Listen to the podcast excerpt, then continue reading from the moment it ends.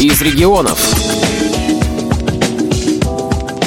Учащиеся Воронежской школы-интерната номер 3 для слепых и слабовидящих детей – частые гости в библиотеке имени Короленко. Но сегодня представители библиотеки сами пришли к ребятам в интернат. Пришли, чтобы рассказать и показать, как можно применять современные цифровые устройства не для развлечений, а с пользой. В интернате тихо, идут уроки. И есть возможность поговорить с заучем по воспитательной работе Викторией Владимировной Шкиберой.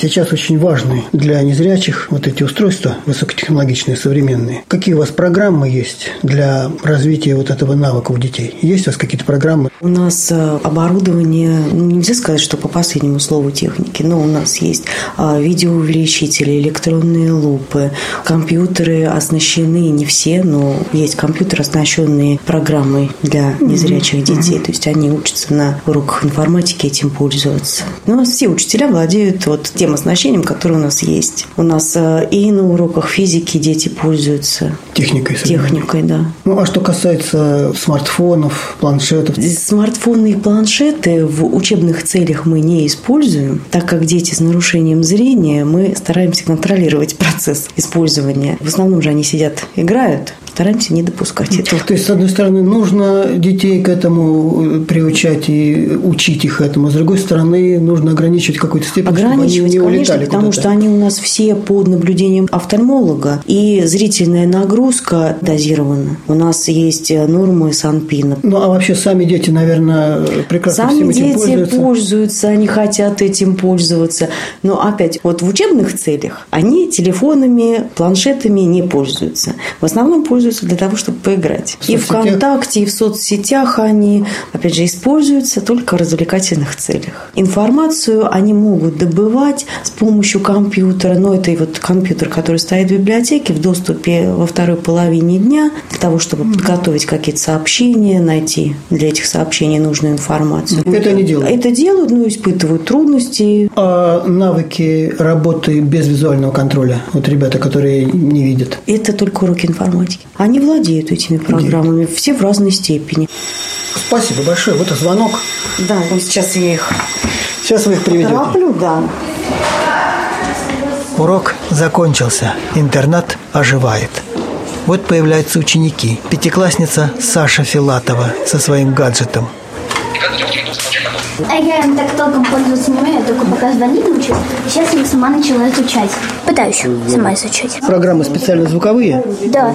iPhone там voiceover. То есть iPhone со звуковой программой? Да. Но я так особо в интернете не сижу, я только захожу куда смогу, захожу. А с большим компьютером не пробовала работать? Когда-то мне мама первый раз включила программу Джоз у нас на компьютере. Я писала слушать классическую музыку, потом написала уже лучше, написала слушать рассказы Куприна для четвертого класса. Нам задали в том году читать. И получилось? Ну, вроде да. Это мама с мышкой управляла, я писала. В отличие от Саши, девятиклассник Сергей Антоньянец уже опытный пользователь. Компьютер осваивал самостоятельно. Так, пару мест подсказали там друзья. А все остальное приходилось самому догонять. Вот.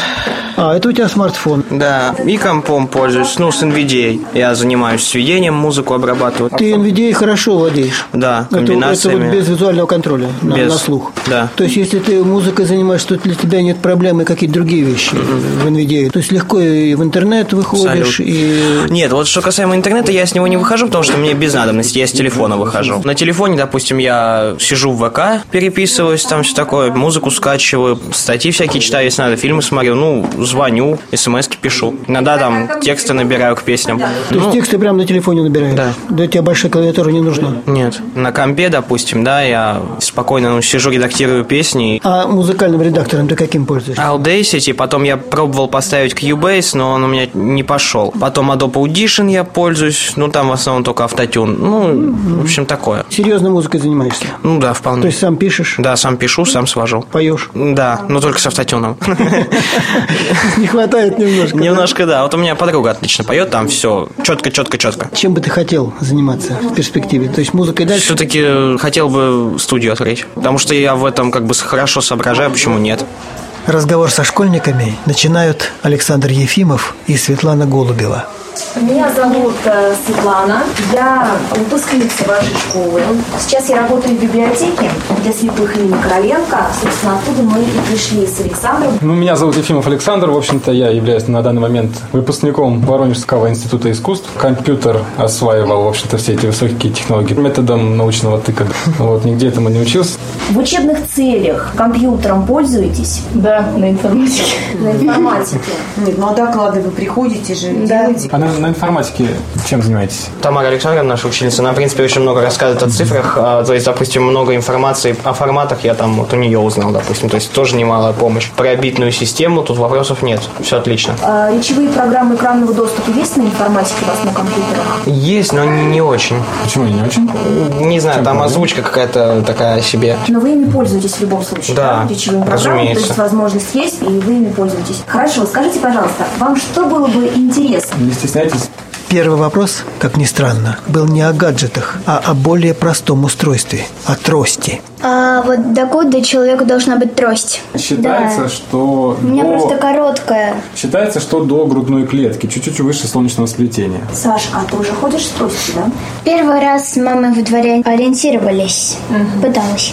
Это все индивидуально, конечно же. Тут надо самому брать и пробовать, и уже решать, что кому важнее. Ну, есть канадские трости, есть чешские, есть китайские, Чем есть отличаются? русские. А Отличаются ценой, дизайном, материалами, весом. Бывают складные. Представьте трубку, ну, трость, да, грубо говоря. Ее разрезали там на 4, на 5 или там на 6, на 7 частей. Внутри протянули резинку, и таким образом одно звено из другого вытаскивается, и вот так вот друг к другу просто, ну, складывается. У меня такая. Э, У меня телескопическая, которая как удочка, она выдвигается одно звено из другого. Но главная тема разговора – это возможности мобильных устройств. Какие задачи вы решаете с помощью телефона, либо же хотели решать с помощью телефона? Навигацией можно активно пользоваться. Проложить маршрут от точки до точки, до определенного адреса. О, кстати, а это как? Есть два вида такого рода программ. Есть э, вид, ну его можно обозначить как гид. Ты ее открываешь, держишь телефон в руке там или в кармане там с наушниками, неважно. И тебе телефон озвучивает, по какому адресу ты находишься, твое местоположение, какие учреждения есть вокруг тебя. Например, вот там идешь, и он, он тебе говорит, на два часа парикмахерская такая-то через 20 метров. И прям расстояние вполне четкое. Ну, понятное дело, по- опять же, погрешность есть. Ну да. А там можно, допустим, выбирать какие-то обозначения? Ну, потому что не будет же он безумолку там трещать. Можно, конечно, там фильтра А. все эти настраиваются, чтобы он Окей. тебе э, озвучил не только организации, можно это все отключить, чтобы он тебе озвучил только, например, улицы, перекрестки, либо же те места, которые ты отметил. Есть несколько предложений сейчас разработали. Грубо говоря, вы связываетесь как будто бы по скайпу, в общем-то, с любым волонтером, который зарегистрирован в этой программе, и вам волонтер за, за счет вашей камеры объясняет, что эта камера видит. То есть вы можете позвонить, допустим, чтобы вам через камеру прочитали название лекарства. Он тебе может номер дома прочитать, вывеску какую-нибудь. Ну или название улицы. Название улицы, да. Вот, что еще с помощью телефона можно делать? Диктофон, понятное дело. Камера в айфоне озвучивается. Каким образом? То есть она говорит, сколько лиц, где фокус, на каком лице. Ух ты. Ну, вот сейчас я попробую. На тебя буду камеру наводить. Вот камера, например. Вот я на тебя навел. Он слышит, да, что он Да, да, говорит? да. Могу медленнее сделать, если надо. Ну лиц, один лицо, мелкое лицо, лицо рядом с верхним краем. Я тоже могу камеру, соответственно, вертеть, ну, чтобы лицо по центру попало. Вот. Что-то еще хотел... раз- А, есть библиотека АВ-3715. Не знаю, пользуетесь вы или нет. Библиотека Всероссийского общества слепых. Аудиобиблиотека, которая постепенно-постепенно весь свой фонд аудиокниг переводит в специальный формат, в цифровой формат. И разработали приложение. Оно так и называется. АВ-3715. Мы регистрируемся, чтобы там было как можно меньше левых людей с улицы. Э, Нас, например, может местная библиотека регистрирует в этом сервисе. Я себе ставлю приложение и потом захожу, и можно очень удобно читать, слушать книги, загружать себе на телефон, потом воспроизводить их.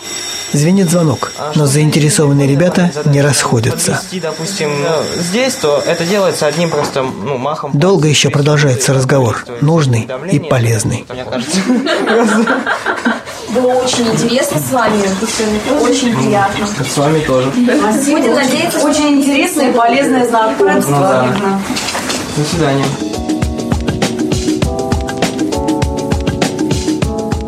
Сергей Сыноров для Воронежской областной специальной библиотеки для слепых имени Короленко.